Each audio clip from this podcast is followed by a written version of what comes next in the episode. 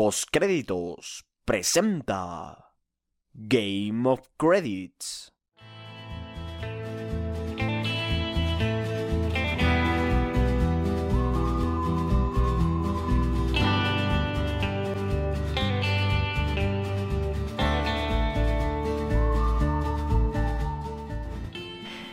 Bienvenidos a Game of Credits, un programa de postcréditos. Como siempre, yo soy Juan y sería un honor que me puedan acompañar durante la próxima hora para charlar de la séptima temporada de Game of Thrones. Comenzamos.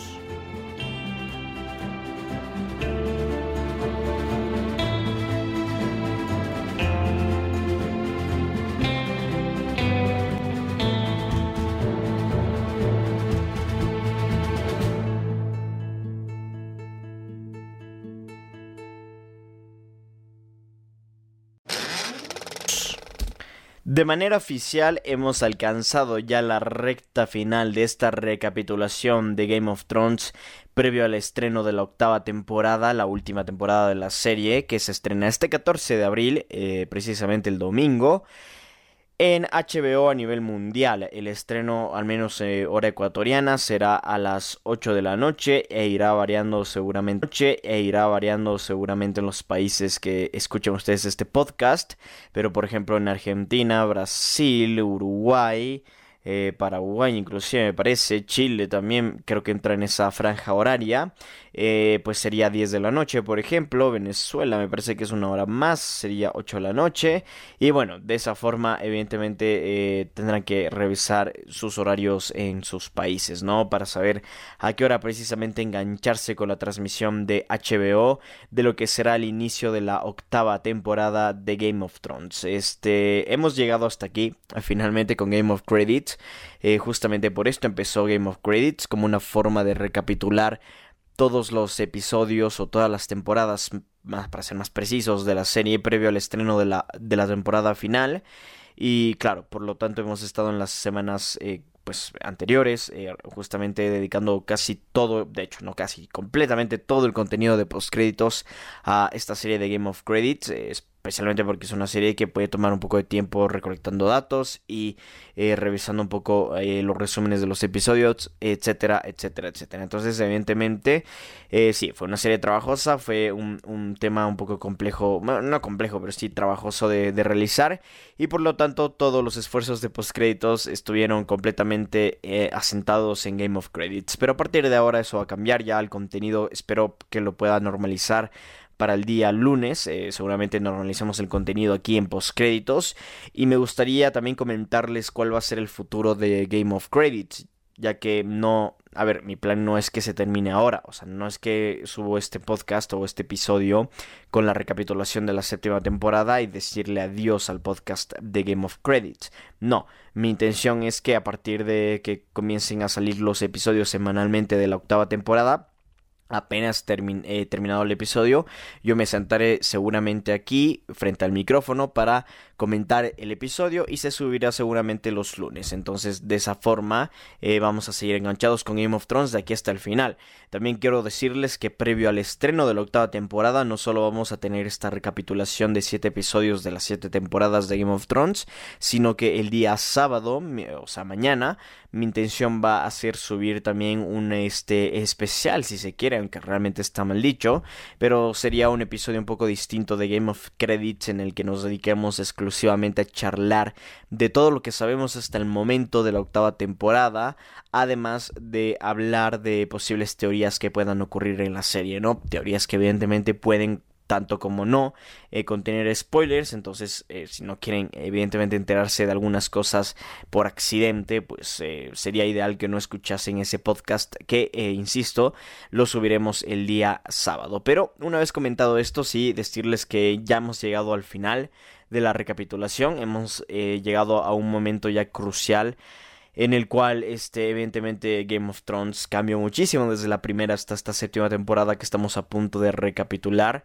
Empezamos con unos personajes y para estas alturas prácticamente ninguno de ellos está vivo o muy pocos y la pelea por, por los tronos, el juego de tronos como tal se ha reducido a unos cuantos actores, eh, a unos cuantos agentes si se quiere que todavía buscan quedarse con el trono de Westeros y de los siete reinos. Pero bueno, eh, comentada esta parte, vamos a introducirnos de inmediato a la recapitulación de la séptima temporada de Game of Thrones. Y como no hay una mejor manera de empezar, lo haremos desde el principio con el primer episodio de esta séptima temporada, denominado Dragonstone, o como se traduce al español, Roca Dragón. Este episodio fue escrito por los creadores y productores ejecutivos de la serie David Benioff y D.V. Weiss y dirigido por Jeremy Podesva.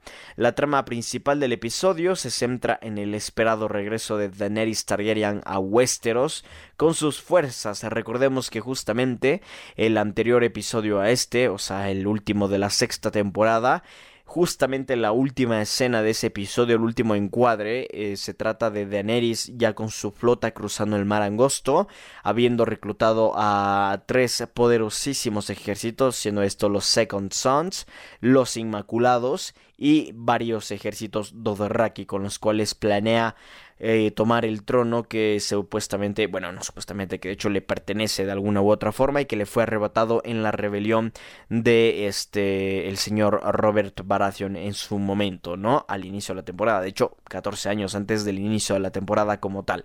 Este episodio fue emitido por primera vez a nivel mundial por HBO el 16 de julio de 2017. Un tema que no he comentado hasta el momento y que creo que cabe destacar es que esta esta séptima temporada tiene una característica bastante especial. Tiene apenas 7 episodios. Hasta el momento, las 6 eh, temporadas anteriores tuvieron solamente, perdón, bueno, no solamente, tuvieron 10 episodios cada una, ¿no? Y esta séptima tiene esa característica de contar con solamente 7 episodios.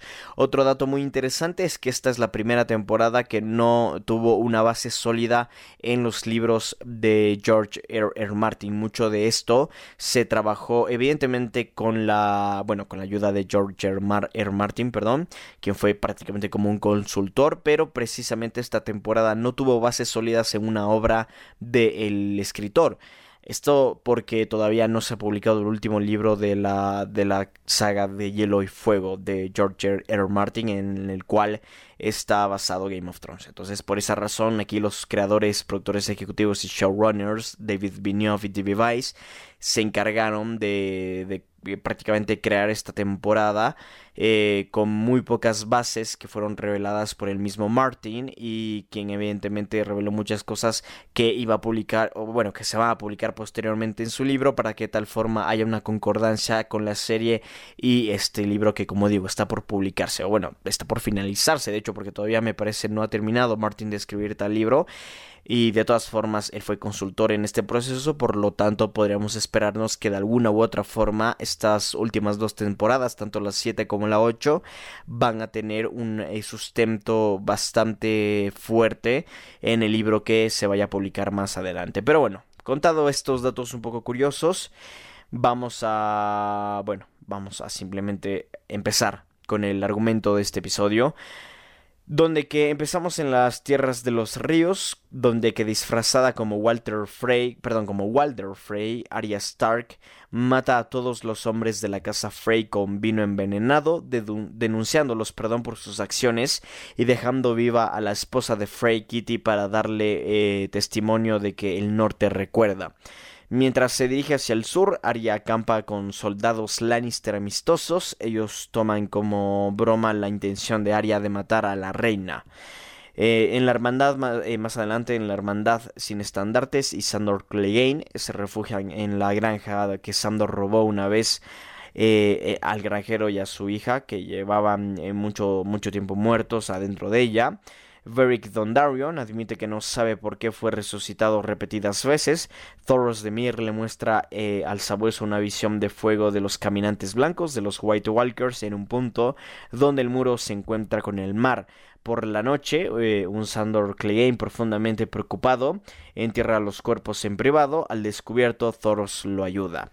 Este, esto ocurre básicamente en las tierras de los ríos. Como había comentado, eh, en el anterior episodio de Game of Credits y que creo que eh, es válido traer a colación en este momento, el perro dejó de aparecer durante toda la quinta temporada y tuvo una, reaparición, por así decirlo, eh, en la sexta temporada. Casi al final de la sexta temporada reaparece y justamente se encuentra con la hermandad sin estandartes, con quienes comienza a, bueno, a llevarse un poco, comienza a caminar, se va con ellos, básicamente con sus tropas. y evidentemente en este momento es cuando Clegane comienza a eh, de alguna forma asimilar todo lo que significa esta hermandad sin estandartes y además comienza también a darse cuenta del contexto en el cual Westeros está comenzando a introducir. Mientras tanto, más allá del muro, los White Walkers y los gigantes marchan hacia el sur.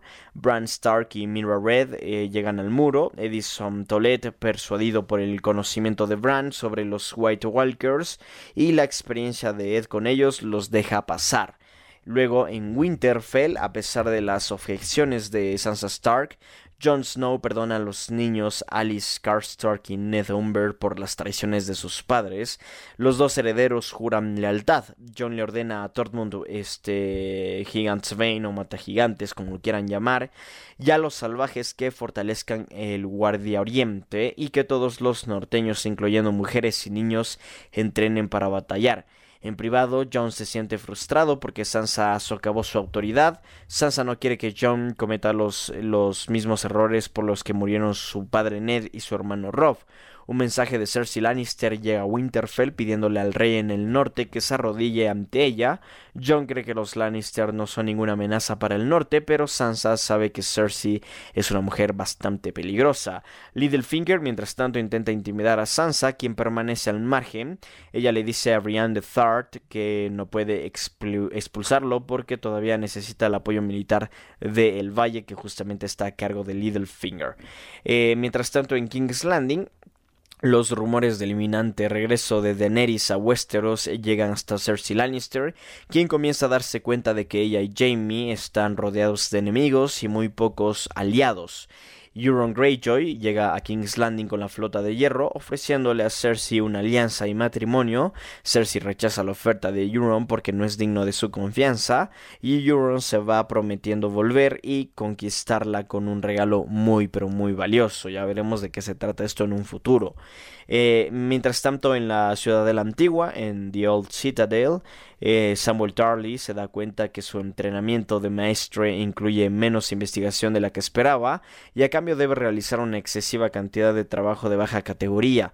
El archimaestro eh, Evros niega la solicitud de Sam para acceder al área restringida de la biblioteca y Evros le dice a Sam que le cree que sus, bueno, que, que sus advertencias sobre los White Walkers, pero confía en el muro. Más tarde Sam roba una llave del área restringida y roba algunos libros en las altas horas de la noche. Sam se entera de un depósito secreto de Dragon Glass debajo de la montaña de Dragonstone e informa a Jon Snow a través de un cuervo. Jorah Mormont, con un alto progreso de Soria Gris, en su, eh, es, es un paciente aislado aquí en la, en la ciudad de la antigua. Y cuando Sam recoge el plato de comida de Jorah, este le pregunta si Daenerys ha llegado a Westeros. Sam no lo sabe.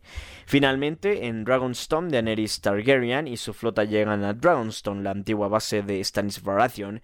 Ella y sus asesores entran al castillo. Ella observa una bandera de la casa Baratheon y la tira al suelo. A solas con Tyrion Lannister en la sala del consejo, ella le pregunta comenzamos y justamente con ese con esa frase bastante cliffhanger, bastante característica de un cliffhanger diría yo, este se termina este primer episodio de la séptima temporada de Game of Thrones e inmediatamente pasamos con el segundo episodio de esta séptima temporada denominado Stormborn o este como se traduce al español nacida de la tormenta. Este episodio estuvo escrito por Brian Kochman y dirigido por Mark Mylott. Este, el episodio se emitió por primera vez el 23 de julio de 2017 y tiene una duración total de 59 minutos. la trama de este episodio se enfoca alrededor de Dragonstone, donde Daenerys Targaryen se enfrenta a Lord Varys sobre sus lealtades previas. Varys declara que su lealtad es para el pueblo y Daenerys asegura su juramento de decirle directamente si está fallando a la gente y jura matarlo si él la traiciona. Daenerys concede una audiencia a Melisandre que la insta a reunirse con Jon Snow y que ambos tienen un papel que jugar. Tyrion Lannister recomienda a Jon y a los Stark como aliados y Daenerys instruye a Tyrion para convocar a Jon para que le jure lealtad. Mientras tanto, Yara Greyjoy y el Arya Arena soportan una abrumadora ofensiva en King's Landing, pero Daenerys no de, pero bueno, sí, de hecho, Daenerys no desea destruir el territorio que desea gobernar ella adopta este el plan de Tyrion y su ejército de Westeros este y bueno envía ejércitos eh, bueno, sus ejércitos de, de Westeros los envía a asediar a King's Landing, mientras que los Inmaculados asediarán a Ghastly Rock. De esta forma tratan de, bueno, tener a los Lannister peleando desde dos fuertes, perdón, para que evidentemente tengan menos de qué concentrarse cuando Daenerys planee su ataque a King's Landing y eh, recuperar el trono. Pero bueno, ya vamos a ver cómo todo esto se desenvuelve más adelante. Eh, Olena Tyrell le advierte a Daenerys sobre ignorar los consejos de hombres inteligentes. Antes de partir eh, para dirigir su ejército, eh, Grey Worm revela a Missandei que ella es su debilidad porque él nunca había tenido temido antes de amarla y Missandei acepta a Grey Worm a pesar de ser un eunuco y él eh, practica sexo oral. Básicamente y con eso terminamos con los sucesos de Dragonstone. Pasamos a la ciudad de la antigua donde el archimaestre Rose le dice a Samuel Tarly que la Soria Gris de Jorah Mormont está intratablemente adelantada y le da a Jorah aproximadamente seis meses de cordura antes de que la enfermedad llegue a su mente y el suicidio es su única alternativa para evitar el exilio entre los hombres de piedra de Valiria. Samuel descubre un tratamiento en los libros de la ciudadela, pero Eve Rose le dice que está prohibido porque arriesga una posible transmisión. Sin embargo, Samuel realiza el procedimiento atroz en secreto. Es un procedimiento realmente este, de alguna forma inhumano, quiero decir, evidentemente le está curando, pero se nota bastante doloroso y consiste básicamente en, sacarle estos trocitos de piedra que surgen de la soria gris de la piel, que es arrancarlos de raíz y de esa forma eh, curar la enfermedad, ¿no? Pero sí, es, una escena bastante, bastante fuerte la vista. Eh, mientras tanto, en Winterfell, Jon Snow recibe el mensaje de Daenerys el cual Tyrion enviando diplomáticamente como una invitación. Sansa Stark y Davos Seaworth le recomiendan rechazarlo, pero Davos nota la eficacia del fuego de dragones contra los no muertos, contra los White Walkers. Después de recibir la información de Sam sobre el Dragonstone, este enterrado en, eh, perdón, sobre el Dragon Glass enterrado bajo bajo bajo Roca Dragón, bajo Dragonstone, John decide ir a pesar de la oposición uniforme de sus estandartes, ya que él no quiere deshonrar a su igual Daenerys enviando un emisario, John nombra a Sansa regente sorprendiéndola y amenaza a Littlefinger para no hacerle daño a Sansa. Mientras tanto, en la Tierra de los Ríos, Hot Pie le dice a Arya Stark que Jon ha retomado Winterfell y entonces ella decide dirigirse hacia el norte, pero en el camino es rodeada por una manada de lobos dirigido por su antigua loba Warga Nymeria, a quien había, había abandonado varios años antes en el episodio, precisamente en el segundo episodio de la primera temporada, denominado El Camino Real, y le pide que vaya con ella al norte, pero Nymeria en cambio la abandona junto a su manada. Este, este momento es bastante, de alguna forma, interesante, diría yo, porque creo que es la forma de Nymeria eh, de decirle a, a Arya, perdón, que ya no la reconoce, que ya es otra persona, que ha cambiado. Y evidentemente Arya, después de todo lo que pasó en, esos y todo lo que, lo que tuvo que vivir en las anteriores temporadas para convertirse en, en una persona de mil rostros, le termina yo creo que costando eso, su, su verdadera identidad y Nymeria como que termina por dictaminar esto en este preciso momento cuando la abandona junto a su manada. Luego, en King's Landing, Cersei Lannister se reúne con sus aliados, incluyendo a los estandartes de la casa de Tyrell, buscando ayuda en contra de Daenerys, retratando como una peligrosa invasora extranjera. Jamie Lannister ofrece a Randy Tarly eh, el señorío del sur si se convierte en el segundo al mando de Jamie. Qyburn enseña a Scorpion una arma de proyectil, para Cersei que sirve para atravesar los cráneos de dragones y la flecha agujerea el cráneo de Valyrian, el dragón más grande de Aegon, el conquistador que evidentemente es un dragón que está hecho cadáver, o sea, que son simplemente sus huesos, pero eh, claramente es un arma poderosa con la cual pueden hacerle frente a Daenerys y sus armas más poderosas, que claramente son sus dragones. Mientras tanto, al otro lado del mar angosto, la flota de hierro de Euron Greyjoy ataca la flota de Yara. Euron mata a Ovara y a Nymeria eh, y a Naimiria Arena, no a Naimiria la loba, sino a, Arena, y sus hombres secuestran a Elaria y a Tiana Arena mientras toman como, como prisionera a Yara.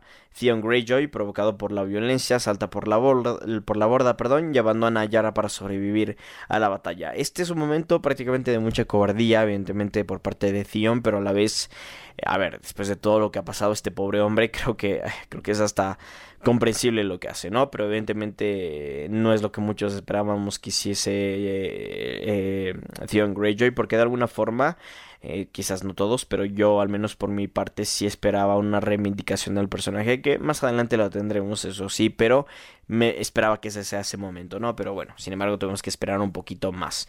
Pasamos directamente al tercer episodio de la séptima temporada, denominado La Justicia de la Reina en español o The Queen's Justice en inglés. Este tercer capítulo este, de la séptima temporada fue escrito por los creadores y productores ejecutivos David Benioff y D.B. Weiss y fue dirigido por el mismo Mark Mylott.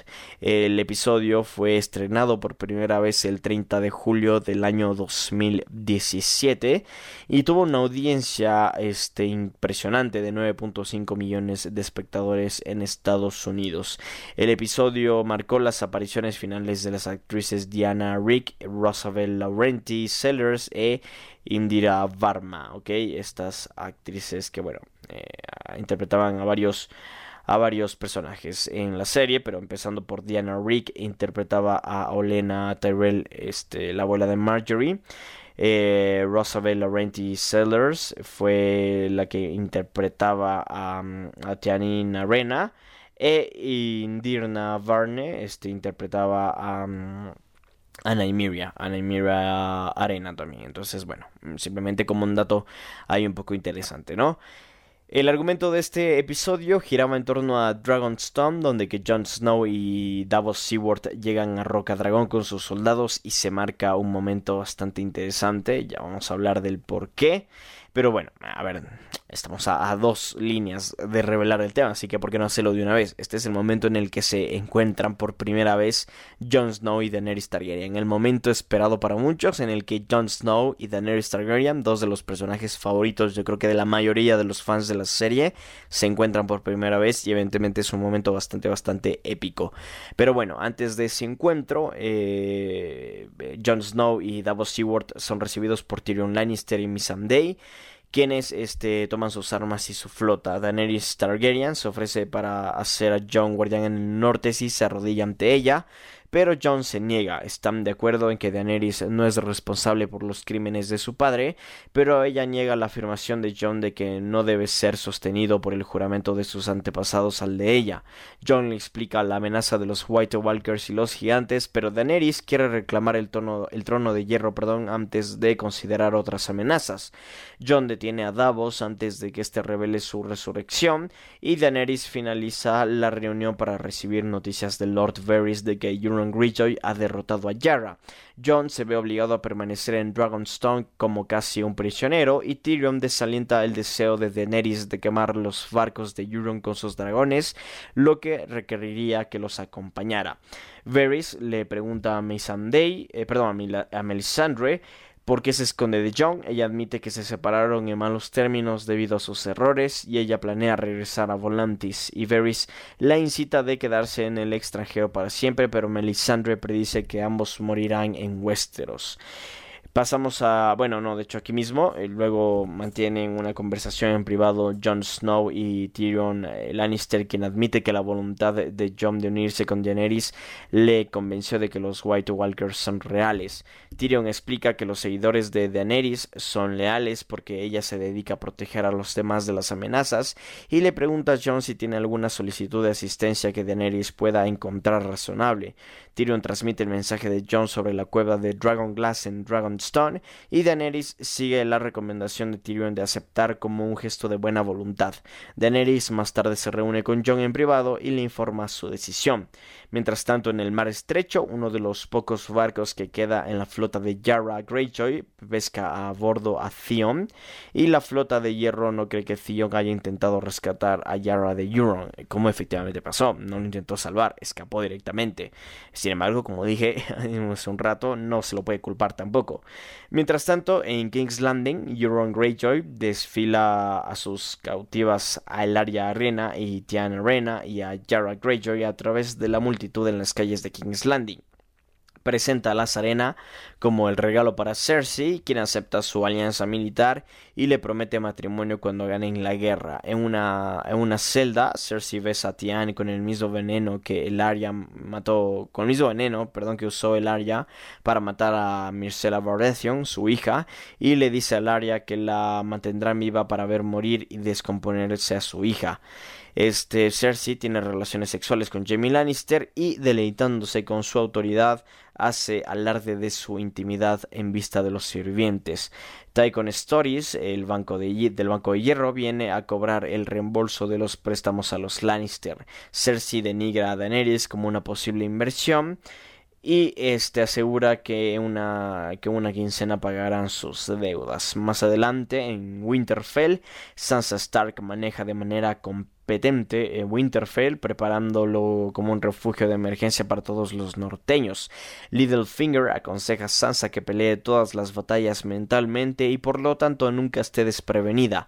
Bran Stark y Mira Red llegan y Sansa se reúne con su hermano. En el bosque de los dioses, Sansa se confunde con la revelación de Bran de que él es el cuervo de los tres ojos y le preocupa su conocimiento específico del sufrimiento que tuvo. Eh, sí, este es un momento bastante tétrico, perdón, evidentemente, porque, claro, le comienza a contar de las veces eh, que fue violada y muchas cosas más que tuvo que vivir eh, Sansa, y esto, evidentemente, asusta mucho a, a la Stark por las declaraciones de Bran Stark, quien también deja en claro que ya dejó de ser Bran Stark, que ahora es el cuero de los tres ojos y que realmente ya no, ya no siente a su pasado Stark como parte de su persona. Entonces es, realmente un momento revelador, a la vez que bastante, bastante tétrico. Mientras tanto, en la antigua ciudadela, el arquimaestre Evros este, revisa a Jorah Mormont y le dice que está sanando de su enfermedad y lo libera. Jorah planea regresar con Daenerys, pero Samuel Tarly admite que utilizó el tratamiento prohibido. Evros lo elogia por su habilidad, pero castiga su desobediencia con la tarea de copiar una gran cantidad de documentos antiguos. Mientras tanto, en Castle Rock, los Inmaculados se infiltran en Castle Rock a través de las alcantarillas que Tyrion diseñó, toman el castillo, encontrando muchos menos defensores de lo que esperaban, y la flota de hierro de Euron Greyjoy llega y destruye los barcos de Daenerys, atrapando a Grey Worm y su ejército. Justamente de esto comentaba hace un momento se da un, tema bastante interesante porque eh, los Lannister se han hecho con un aliado eh, bastante bueno en el tema de planificación de la batalla, que a la vez está bastante desquiciado y que a la vez no le teme a nada y no tiene nada que perder. Entonces es, es, la verdad un aliado bastante poderoso que puede llegar a ser imprudente, es verdad, pero que sin embargo sus planes comienzan a, a, darle frutos a los Lannister. Y justamente esta es una de las grandes victorias de King's Landing contra las intenciones de Daenerys de recuperar el trono de hierro para su familia. Mientras tanto, en High Garden, Jamie Lannister, Randley Tyrell y, perdón, Tarly y sus ejércitos toman High Garden habiendo abandonado eh, Castle Rock para engañar a Daenerys para que comprometa a sus fuerzas a una posición estratégicamente inútil. Jamie le concede a Olenna Tyrell la misericordia de una muerte rápida e indolora con veneno sobre los planes originales de Cersei para ejecutarla.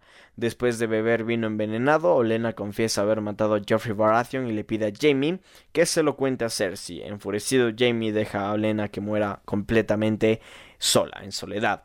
Eh, de esto comentaba, ¿no? De cómo los Lannister habían encontrado un aliado bastante, bastante poderoso como Euron Greyjoy, porque además con él pueden lograr este, planear este tipo de estrategias, y más que planear, llevar a cabo este tipo de estrategias que claramente eh, le dan una ventaja contra, contra Daenerys Targaryen en la guerra que está por aproximarse, ¿no? Pero bueno, ya veremos cómo esto se desenvuelve en los próximos capítulos.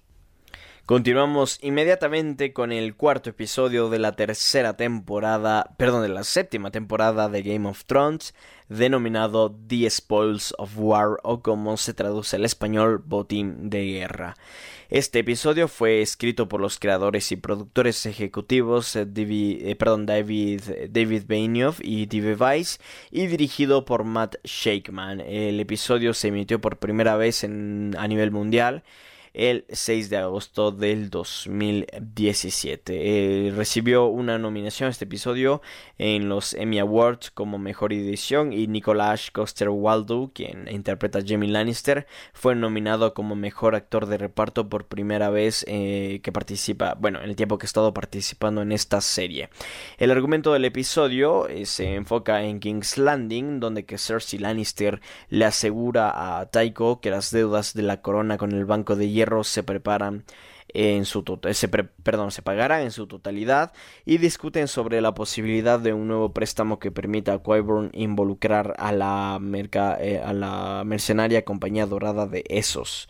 Eh, este es un tema que lo analizan fuertemente en el Banco de Hierro y ya vamos a ver si es que se da o no en los próximos episodios. He de decir que estos episodios son de muchísima estrategia, de muchísima preparación hacia la guerra que inminentemente se viene de diversos sectores, ¿no? Sin embargo, los Lannister y especialmente Cersei no presta atención al tema de los White Walkers. Cersei lo único que quiere es hacerse, quedarse con el trono para su familia, o eso es lo que ella reclama, aunque yo creo que es bastante ego también esta batalla de Cersei. Eh, pero bueno, en todo caso es muy interesante cómo todo se va desentramando viendo cuáles son las cartas que o las posibilidades más bien que cada bando tiene a su disposición para poder hacerle frente a, las peleas que, que, que se vienen, ¿no? Eh, mientras tanto, en Winterfell, Peter Baelish le da a Bran Stark el puñal de acero valirio que se usó en el atentado contra su vida. Littlefinger intenta que Bran le cuente sus experiencias después de huir de Winterfell y se desconcierta cuando Bran le repite el comentario anterior de Littlefinger a Varys de que el caso es una escalera. Mira visita a Bran para despedirse ya que quiere estar con su familia cuando ataquen los White Walkers y Bran se muestra indiferente ante su partida y Mira eh, consternada comenta en sentido figurado que Bran murió en la cueva de los tres ojos. Es justamente lo que comentaba antes, ¿no? Bran ha desaparecido y se ha convertido ahora en el cuero de los tres ojos justamente. Arya Stark también llega a Winterfell y elude a los guardias para visitar la tumba de Ned Stark en las criptas donde se encuentra con Sansa ellas se ven con Bran, bueno, se van, perdón, con Bran al árbol de dioses. Y Arya es sorprende, se sorprende al descubrir que Bran sabe de su lista de asesinatos y Bran le entrega la daga de acero Valirio. Podrick Payne le asegura a Brienne de Tart que ha cumplido su juramento a Caitlyn Tully, pero Brienne insiste en que no hizo casi nada. Más tarde Brienne y Podrick se enfrentan, perdón, y Arya pide entrenar con, con eh, perdón, no se enfrentan, eh, no sé qué me pasa. Brienne y Podrick están entrenando, Arya se acerca y pide entrenar con Brienne. Ambas luchan y terminan en un empate ante la mirada de Sansa y Littlefinger. Al mismo tiempo, en Dragonstone, Jon Snow le muestra a Daenerys Targaryen la mina de Dragon Glass en la que los dibujos de las cuevas representan a los niños del bosque y los primeros hombres luchando contra los White Walkers. Aparentemente convencida de que Jon le está diciendo la verdad, Daenerys jura luchar junto al norte, pero solo si Jon se arrodilla. Eh, en este momento Jon se sigue resistiendo. Eh, Tyrion y Varys reportan la victoria de Castle Rock y la pérdida de High Garden. Daenerys cuestiona las lealtades de Tyrion considerando el ataque de King's Landing eh, este, con sus dragones. Y Daenerys le pide un consejo a Jon. Él nota que sus seguidores creen que ella puede cambiar el mundo, pero si ella destruye una ciudad será simplemente otra villana. Más tarde los sobrevivientes de la flota de hierro llegan a Dragonstone y Jon se enfrenta a Theon Greyjoy considerando la salvación a Sansa de Ramsay Bolton como la única razón por la cual no lo matará por traicionar a Robb. Theon revela que ha venido para la ayuda, por la ayuda de Daenerys para rescatar a Yerra, pero Jon y Davos le informan que ella se ha ido. Mientras tanto, en el camino de Rosas, la mayor parte de la caravana Lannister se acerca a King's Landing, este, después de que el oro de los Tyrell haya sido extraído de la ciudad. Jamie le da a Bron una gran bolsa de oro, pero Bron todavía quería, quiere el castillo que le prometieron. Montando a Drogon, Daenerys lidera un ataque Raki que supera rápidamente la caravana. Ha abandonado el oro donde lo deja caer, Bron lleva a Drogon con el escorpión de Qyburn.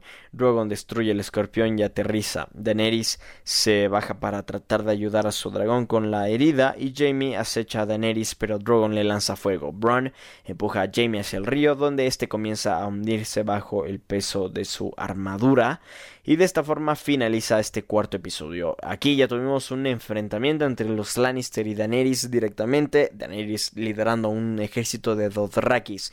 Recordemos que los Inmaculados y este ejército está eh, detenido por Euron Greyjoy en Castle Rock. Entonces, bueno, de esta forma aquí se da una pelea bastante, bastante interesante en la que eh, primeramente Daenerys parece ir perdiendo, sin embargo termina ganando la batalla de forma sorpresiva de mencionar y aquí Drogon este resulta herido justamente con esta arma que tenían los Lannister bajo la manga para poder atacar a los dragones, esta arma denominada Escorpión.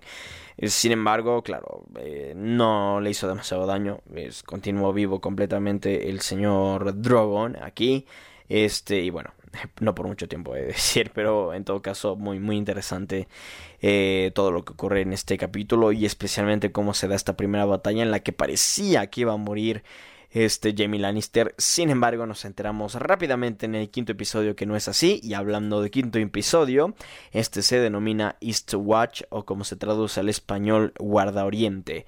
Este quinto episodio de la séptima temporada fue escrito por Dave Hill y dirigido por Matt Shackman. El episodio se estrenó en Estados Unidos y a nivel mundial, de hecho no solo en Estados Unidos, el 13 de agosto de 2017 eh, y tuvo una audiencia de 10.72 millones eh, de, espectadores en su emisión inicial en Estados Unidos. Este episodio marca la última aparición de Tom Hooper en el papel eh, de mm, en el papel, perdón, de Deacon Tarley y también de James Falconer, quien hasta, eh, bueno, quien quien interpretaba en la serie de Game of Thrones, en esta fantástica serie de, de, H, de HBO. Interpretaba a Randy eh, Tarly, así que bueno, evidentemente aquí es donde que estos dos personajes dejan de aparecer, por lo tanto estos dos actores también. El argumento de este quinto episodio de la séptima temporada de Game of Thrones se, se bueno, se desarrolla en el Camino de Rosas, donde que lleva a Jaime Lannister a tierra sobre la bahía de Aguas Negras. Ambos reconocen que los Lannister nunca podrán vencer a los tres dragones de Daenerys en la batalla. Este momento eh, justamente marca el hecho de que, claro, eh, Jaime Lannister no, no murió, eso como primer punto. Y como segundo punto, que los dragones son más poderosos de lo que imaginaban. ¿no? Recordemos que según ellos, con el escorpión podrían de alguna forma hacerle frente, pero se dan cuenta rápidamente que no, que prácticamente fue un rasguño para el dragón este tema y que realmente están muy, pero muy jodidos los Lannister en su tarea de mantener el trono para ellos. Eh, más adelante, Daenerys Targaryen le da a los soldados sobrevivientes de los Lannister y Tarly la posibilidad de elegir la lealtad a ella o la muerte. Randall Tarly se resiste, su hijo Deacon está con él, aunque Randall Tarly quiere que, que se salve. Este Tyrion insiste a Daenerys a que los envíe para el muro, pero los Tarly se niegan a ir hacia el norte, entonces Daenerys cumple con su palabra y los mata con el fuego de Drogon. Los prisioneros restantes se ponen de rodillas. Luego, en Winterfell, a través de los ojos de los cuervos, Bran localiza al ejército del Rey de la Noche de The Night King más allá del muro, solicita que se envíen cuervos a lo largo de los siete reinos para advertir de la amenaza.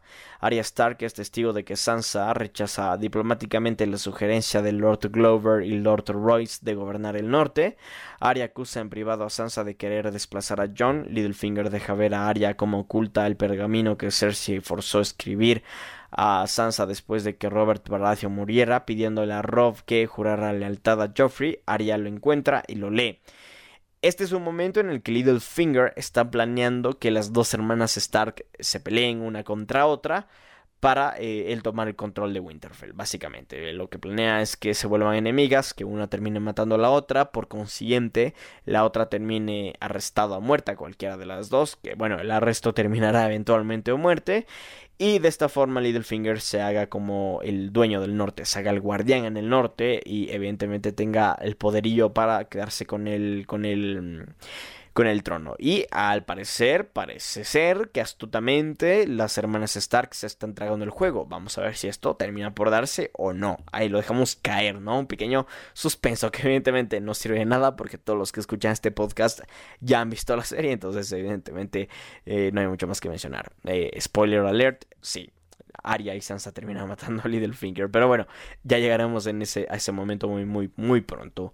Mientras tanto, en la ciudad de la antigua, el archimaestre Averose recibe el cuervo de Bran y discute el mensaje con otros archimaestres. Samuel Tarly, inconsciente de las recientes muertes de su padre y hermano, interrumpe para responder por, por Bran y le pide a los archimaestros que utilicen la autoridad de la ciudadela para preparar a Westeros para la guerra con los caminantes blancos, con los White Walkers. Heroes decide que el asunto necesita más estudio. Sam transcribe un diario cargado de minucias eh, del Alto Supremo. Sam se enfurece porque está cansado de leer sobre los logros de mejores hombres, por lo que roba documentos de la biblioteca y se va de la antigua ciudadela con Gilly y el pequeño Sam. Eh, luego en, en Dragonstone, Daenerys Targaryen regresa a casa y Drogon interactúa con Jon Snow. Jorah ha regresado y Daenerys le da la bienvenida. Este, Varys y Tyrion discuten en privado la brutalidad de las ejecuciones de Daenerys y la moralidad de servir a una gobernante que mata a otros como hizo Varys con el rey loco. Eh, Varys implora a Tyrion que haga que Daenerys escuche con la esperanza de que este, su pragmatismo antempere su creciente crueldad. John y Davos asisten a la reunión de Daenerys con sus asesores. John recibe la advertencia de Bran y decide ir más allá del muro para luchar contra los muertos y le pide ayuda nuevamente a Daenerys. Ella se niega porque dejar su guerra contra Cersei significaría cederle el trono de hierro. Tyrion propone capturar un White Walker al norte del muro y llevarlo a King's Landing para mostrarle el verdadero peligro a Cersei y obtener su apoyo. John y Jorah son los primeros voluntarios para la misión. Tyrion y Davos regresan a King's Landing con Gendry. Davos le aconseja que oculte su identidad y se convierta en un herrero de Winterfell. Gendry se presenta abiertamente a Jon y se une a su Luego, en King's Landing, Jaime regresa con Cersei y le dice que la guerra no es ganable para los Lannister. Revela que Olenna Tyrell envenenó a Joffrey Baratheon, exonerando a Tyrion. Cersei lamenta la muerte indolora de Olenna. Luego Tyrion y Davos se infiltran en King's Landing a través de una cala de contrabandistas. Bron lleva a Jamie con Tyrion, este quien solicita una audiencia con Cersei una vez que Jon pueda probar que el ejército de los muertos existe. Jamie transmite el mensaje de su hermano y Cersei duda perdón, de la advertencia de Tyrion, pero cree que ella y Jamie derrotarán a cualquier enemigo. Cersei reconoce que detenerse en un momento puede ser una necesidad estratégica para ella y también le dice a Jamie que está embarazada y lo reconocerá a él públicamente como el padre. Ser Davos localiza a Gendry, quien con entusiasmo deja a King's Landing con él. Este, y dos vigilantes descubren el barco de Davos, él los soborna, pero Tyrion regresa y ellos lo reconocen, por lo que Gendry los mata, los tres se van juntos. Luego en, en Eastwatch o en Guardia Oriente, John Davos, Gendry y Jorah se encuentran con Tormund Mata Gigantes o Giant Vane, como ustedes lo quieran decir, en la fortaleza de la Guardia Nocturna de este Guardia Oriente precisamente, que es una zona de, del muro. Este, donde están encarcelados la hermandad sin estandartes y el perro. Los hombres discuten sus enemistades, pero reconocen que ahora están luchando contra un enemigo en común. Davos se queda en Guardia Oriente y todos los demás cruzan el muro. De esta forma finaliza el quinto episodio de la séptima temporada de Game of Thrones. Pasamos ahora inmediatamente al sexto episodio, penúltimo episodio de esta séptima temporada de Game of Thrones, denominado Beyond the Wall, o como se traduce al español, Más allá del muro, y vaya nombre tan épico para un episodio, Beyond the Wall. Eh, sí, ya lo habíamos visto antes, ya habíamos visto personajes cruzar el muro, pero este sin lugar a dudas es el más épico de todos en ese sentido, y vamos a contarles a continuación el porqué. Este episodio fue escrito por, por mm, los creadores y productores ejecutivos David Benioff y TV Vice y dirigido por Alan Taylor. Se estrenó el 20 de agosto de 2017 a nivel mundial y en Estados Unidos alcanzó una audiencia de 10,24 millones de espectadores en su primera edición. El argumento de este episodio gira en torno a Winterfell, donde Arya se enfrenta a Sansa sobre la carta que ella escribió a favor de Joffrey y los Lannister. Sansa explica que ya era una niña, ya estaba embarazada por Cersei, perdón, amenazada por Cersei, no sé qué acabo de decir, carajo.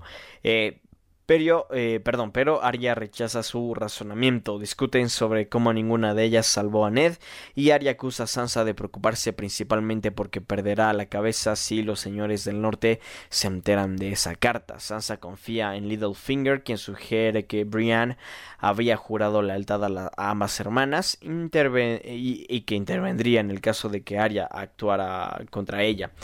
Sin embargo, cuando Cersei invita a Sansa a King's Landing para una reunión, ella envía a Brienne como su representante y a pesar de las protestas de Brienne y el deseo de protegerla de Littlefinger, Sansa busca la habitación de Arya y encuentra las caras. Arya descubre a Sansa y explica su enfrentamiento con los hombres sin rostro este, su entrenamiento, perdón, no enfrentamiento. Arya dice que podría tomar la cara de Sansa, aparentemente amenazándola con daga de acero valirio antes de dejarla con ella. Aquí es un momento en el que todos estamos pensando qué diablos va a pasar en Winterfell. Las hermanas Stark están peleando y esto podría significar un este escenario ideal, eh, perdón, que acabo de decir un escenario ideal para que, para que Littlefinger pueda quedarse con el norte.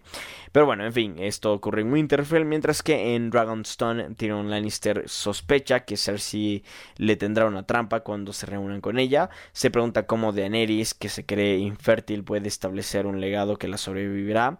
Ella se niega a discutir sobre la sucesión del trono de hierro sin antes haberlo obtenido.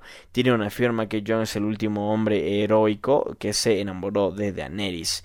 Este, y bueno, sí, esto es un tema bastante extraño, sí, porque al parecer Tyrion comienza a notar que entre Jon y, y, y, Daenerys hay una química por ahí interesante y en fin, eh, sí, vamos a ver en qué desemboca eso muy pronto, pero lo más interesante de este episodio es lo que ocurre, lo que ocurre perdón, más allá del muro, donde que John, Sandor Clegane, el perro, Ser Jorah Mormont, Varric, este, Darion, Thoros, de, de, perdón, Thoros, hay se me olvidó el nombre de Thoros. Thoros de Mir y Gendry Baratheon viajan más allá del muro con Tormund, mata gigantes y cinco otros salvajes. Tienen varias conversaciones personales y filosóficas. Jer le habla, este, le había dado a John, perdón, la espada de su familia. Garra, este, John le ofrece eh, a Jorah esta espada, pero Jorah insiste en que John la conservara un oso polar no muerto, es prácticamente un White Walker, pero hecho de oso, de un oso polar. Ataca al grupo matando a un salvaje. Thoros se salva y ayuda al perro a matar al oso. Las heridas de Thoros son cauterizadas y continúan el viaje. John y los demás emboscan este y atacan a un grupo de, de White Walkers. John al matar uno destruye a todos los demás excepto uno. Capturan al último caminante todavía animado. Una horda de caminantes blancos de White Walkers se comienza a aproximar. Envía a Gendry solo a Guardia Oriente para enviar un cuervo a Daenerys, mientras que los otros están atrapados en una pequeña roca separada por los White Walkers por el piso de hielo roto. El Rey de la Noche y otros caminantes observan desde lo alto. Thoros muere debido a sus heridas y los demás lo incineran. Mientras tanto, Gendry se desmaya por agotamiento en Guardia Oriente. Davos lo salva y envía un cuervo a Dragonstone. Daenerys vuela sobre Drogon con Rhaegal y Viserion. Una vez recibió el cuervo y rechazando el consejo de, de Tyrion de no hacer nada. Los White Walkers atacan el grupo de John cuando el suelo se vuelve a congelar, matando a otro salvaje y casi invadiendo la roca. Daenerys llega y los dragones comienzan a quemar a muchos espectros. El grupo comienza a subirse a Drogon, pero los caminantes continúan con su ataque cuando una jabalina de hielo, el rey de la noche, cuando, perdón, con una jabalina de hierro, eh, perdón, de hielo, el rey de la noche de Night King mata a Viserion. John queda en el suelo para cubrir la partida del grupo, pero Daenerys, eh, Drogon, el grupo y Rhaegal se van cuando John es empujado contra el suelo de hielo. John se hunde en el agua y es salvado por Benjen Stark, quien le entrega su caballo a John y Benjen muere por los White Walkers mientras John escapa a Guardia Oriente. John se recupera a bordo de, un barco, se disculpa con Daenerys por la muerte de Viserion, ella acepta con lágrimas la pérdida como el costo de que ella supiera la verdad y se compromete a luchar contra el Rey de la Noche con The Night King junto a Snow. Él la llama mi reina y cree eh, que los señores del norte aceptarán su liderazgo. Daenerys espera este, ser digna de esa confianza y más allá del muro el Rey de la Noche reanima a Viserion y vemos a un dragón de hielo. Ahora los malditos White Walkers tienen un dragón, un dragón listo para atacar a todo, todo Westeros, a todos los siete reinos, a King's Landing, Winterfell, Castle Rock y todos estos lugares icónicos de la serie para transformarse, a ver, precisamente no creo que con la intención de quedarse con el trono de hierro, porque digo, son como zombies, estas, estas cosas son como zombies, no creo que les interese mucho, la verdad, eh, el sentarse en un trono, simplemente quieren dominar el mundo, así que bueno, es, es un tema muy interesante. Y bueno, en todo caso, así termina el sexto episodio de la séptima temporada de Game of Thrones y nosotros pasamos inmediatamente al séptimo episodio de la séptima temporada de Game of Thrones, que también marca el final de esta temporada y el final de esta recapitulación. Este séptimo episodio es denominado The Dragon and the Wolf o como se traduce al español El dragón y el lobo. Este episodio o el título de este episodio puede hacer de alguna forma referencia a la unión de la casa Targaryen, dragón, y la casa Stark. Y pues con esta nueva alianza que tienen entre Jon Snow y este Daenerys Targaryen. Sin embargo, muy pronto en este mismo episodio eh, nos enteraremos que Jon no es precisamente un Stark, sino es más bien un Targaryen. Y ya vamos a hablar de ello en un momento más cuando llegue el momento de hacerlo. Pero bueno, en fin, este episodio fue escrito por los creadores y productores ejecutivos David Benioff y D.B. Weiss y fue dirigido por Jeremy Podesfa. El episodio se estrenó mundialmente el 27 de agosto de 2017 y alcanzó una cifra casi récord, si mal no recuerdo, en Estados Unidos de 12.7 millones de espectadores en su lanzamiento. Eh, con, de esta forma, si mal no recuerdo, se convirtió en el episodio más visto en la historia de la serie. Y eh, el episodio estuvo nominado a el premio Emmy por su guion, la dirección de Podesba, la música de, de y también eh, Peter Dinklage y Lina Headey fueron nominados como mejor actor y mejor actriz de reparto respectivamente. Este, en fin, vamos a hablar ahora del argumento del episodio, el cual se concentra en King's Landing, donde Cersei Lannister, Daenerys Targaryen y sus comitivas se encuentran. El perro eh, y Jon Snow utilizan como con éxito perdón, el espectro capturado, un cadáver animado para comprobar la existencia y la amenaza planteada por los White Walkers y su legión de no muertos. Euron Greyjoy, atemorizado aparentemente, decide regresar con su flota a las Islas de Hierro, ya que los caminantes blancos, los White Walkers, no pueden nadar. Cersei acepta ayudar en la gran guerra contra los muertos con la condición de que Jon permanezca neutral entre las reinas. Jon afirma que ya juró lealtad a Daenerys, por lo que Cersei retira su apoyo. Mientras tanto, Tyrion Lannister va solo a enfrentarse a Cersei, quien ha rechazado las urgencias de Jaime de considerar la oferta. Tyrion y Cersei hablan sobre él y su familia, y Tyrion radica en afirmar este, que Daenerys quería destruir a King's Landing hasta que él la convenció de que no lo hiciera. Durante la conversación, Tyrion se da cuenta de que Cersei está embarazada. La reina regresa a la reunión y acepta enviar a todo su ejército al norte para luchar contra los White Walkers. Jamie se prepara para movilizar el ejército hacia el norte, sin embargo Cersei revela que mintió y no se unirá a la causa de Daenerys y Jon Snow. Le confiesa que Euron no partió a las Islas de Hierro, sino hasta esos para transportar a la Compañía Dorada, el mejor ejército mercenario a su sueldo.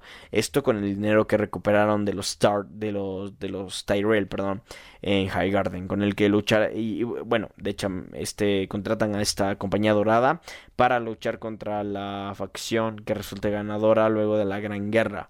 Jamie está disgustado por su insensibilidad y se niega a romper su palabra a pesar de la amenaza de Cersei de que la montaña lo matará. Él la abandona y se dirige al norte cuando la nieve comienza a caer en King's Landing porque el invierno finalmente ha llegado. Así es, esa frase que tanto hemos escuchado a lo largo de la serie de The Winter is Coming, se acerca el invierno, bueno, ya no está cerca, ya está aquí, el invierno ha llegado. Mientras tanto, en Dragonstone, Daenerys y su tropa regresan y planean viajar a Winterfell para, para unificar fuerzas con Jon para hacerle cara a los White Walkers. Jorah Mormont aconseja a Daenerys que que vuele ahí con un dragón para evitar posibles intentos de asesinato, pero ella decide viajar por mar y tierra con John con la esperanza de obtener el apoyo popular. Este Theon Greyjoy busca la ayuda de John, quien le dice que es un que es eh, tanto un Greyjoy como un Stark y declara que ambos conservan el legado de Ned Stark. Theon decide ir a salvar a Yarra, pero un líder de los soldados restantes de la flota de hierro se opone. Theon derrota al hombre con una pelea brutal y los demás se unen a él. Mientras tanto, en Winterfell, Sansa Stark y Peter Baelish, por cierto, eh, el tema que acabo de comentar marca prácticamente el regreso del Theon Greyjoy que esperábamos ver. Pero bueno, en fin. En Winterfell, Sansa Stark y Peter Baelish este, discuten las acciones de Arya. Littlefinger aconseja a Sansa que siempre asuma que los demás tienen el poder, eh, tienen el peor, motivo posible. Le hace creer a Sansa que Arya la asesinará para convertirse en la señora de Winterfell. Sansa convoca a Arya Stark ante los señores del norte y el Valle, pero en lugar de acusar a su hermana, acusa a Littlefinger de asesinato y traición comprobados o corroborados más bien por Bran Stark. Al no encontrar aliados entre la multitud, Sansa le agradece por sus lecciones y Arya lo ejecuta cortándole la garganta con la daga de acero valirio que él mismo le entregó. Más tarde, Sansa y Arya se complementan mutuamente, pero afirman que son más fuertes juntas. Samuel Tarly, en cambio, llega a Winterfell con su familia. Sam habla con Bran y le dice que los verdaderos padres de Jon fueron Rhaegar Targaryen y su tía Lyanna Stark. Su apellido no es Snow, sino Arena, Sand el apellido de los bastardos en Dorne. Sam revela información del diario de High Septon en secreto. El matrimonio entre Rhaegar Targaryen con Elia Martell se anuló y se casó con Lyanna. Con sus habilidades de, ver, de verdevidente, perdón, este Bran viaja al pasado y es testigo de la boda y el nacimiento de Jon, conociendo el nombre de que Lyanna le dio. Aegon Targaryen. Bran determina que como hijo legítimo de Rhaegar, Jon es el verdadero heredero del trono de hierro. Y efectivamente, momento súper tenso en la serie porque ahora qué va a pasar. Tenemos dos Targaryen. Una que evidentemente quiere reclamar el trono para su familia, Daenerys Targaryen, y otro que es eh, Jon Snow o ahora, desde ahora lo podemos comenzar a llamar Aegon Targaryen este que, bueno se han unido ambos. Si, John no sabe evidentemente que son Targaryen entonces no sabemos cómo John reaccionará a esto si va a reclamar el muro o no si va a haber enfrentamientos entre John y, y, y Daenerys o si se terminan casando que es que parece que es lo que va a ocurrir ya vamos a hablar del por qué.